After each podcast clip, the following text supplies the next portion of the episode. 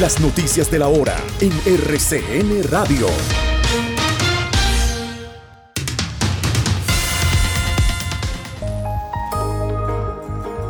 Se radicó la reforma pensional en el Congreso de la República y el presidente Gustavo Petro señaló que con el tiempo los fondos privados de pensiones van a desaparecer.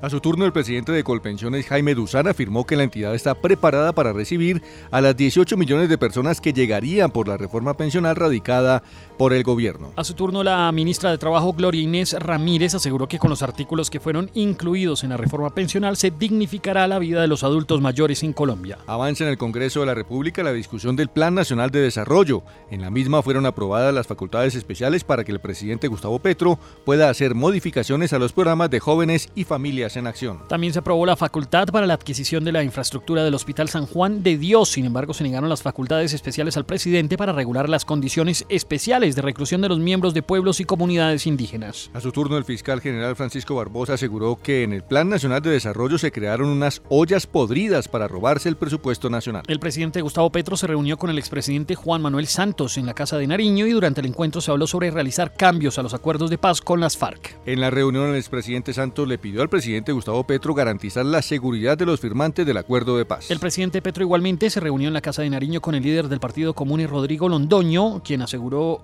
en el encuentro que el desplazamiento de firmantes en el espacio de reincorporación de mesetas en el Meta no es por voluntad propia. De esta forma, Rodrigo Londoño respondió al comisionado de paz quien había afirmado que la amenaza contra los firmantes en esta región había sido denegada. Durante el debate en el Senado sobre la reforma política presentada por el gobierno, el ministro del Interior, Alfonso Prada, reveló que el presidente Gustavo Petro pedirá hundirla si no se mejora la redacción de la misma. Según el funcionario, el gobierno no apoya varias de las propuestas que fueron incluidas a última hora en el texto de la reforma política. La Corte Suprema de Justicia aceptó una denuncia presentada contra la senadora María Fernanda Cabal por presuntas relaciones con grupos paramilitares. El denunciante fue víctima de un atentado antes de declarar. La fiscalía pedirá 50 años de cárcel para el estadounidense John Paulus por el eh, homicidio de la DJ Valentina Tres Palacios. La información se dio a conocer tras la erradicación del escrito de acusación. La fiscalía acusó a Paulus por los delitos de feminicidio agravado, así como por ocultamiento y alteración de elementos probatorios, pues trató de desaparecer el cuerpo de la DJ. El DANE anunció una investigación contra el funcionario de esa entidad que le deseó la muerte a la vicepresidenta Francia Márquez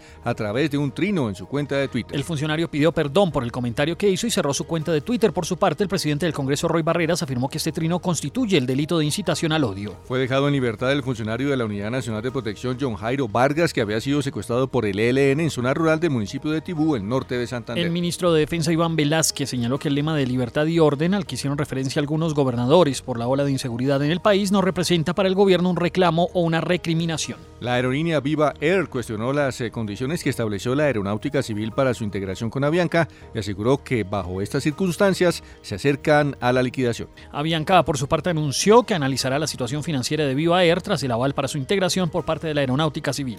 La defensa de la excongresista Ida Merlano reveló que la senadora entregó a la fiscalía las pruebas que demostrarían que Arturo Char y Julio Gerlain la ayudaron a fugarse y que además la amenazaron para que no hablara. Avanza esta hora el debate de moción de censura contra la ministra de Minas Irene Vélez en el Congreso de la República. Las autoridades están investigando la muerte de 50 animales que fueron quemados vivos en un refugio de Santa Marta. La Corte Constitucional decidió que el servicio militar debe seguir siendo voluntario para las mujeres luego de considerar que volverlo obligatorio representaría un riesgo para que se presenten delitos de violencia de género. Esta noche Millonarios enfrentarán el Campín al Deportivo Pasto en un encuentro que había sido pospuesto en la primera fecha de la Liga Betplay de Mayor. El partido tendrá transmisión por RCN Radio. 24 horas de noticias en RCN Radio.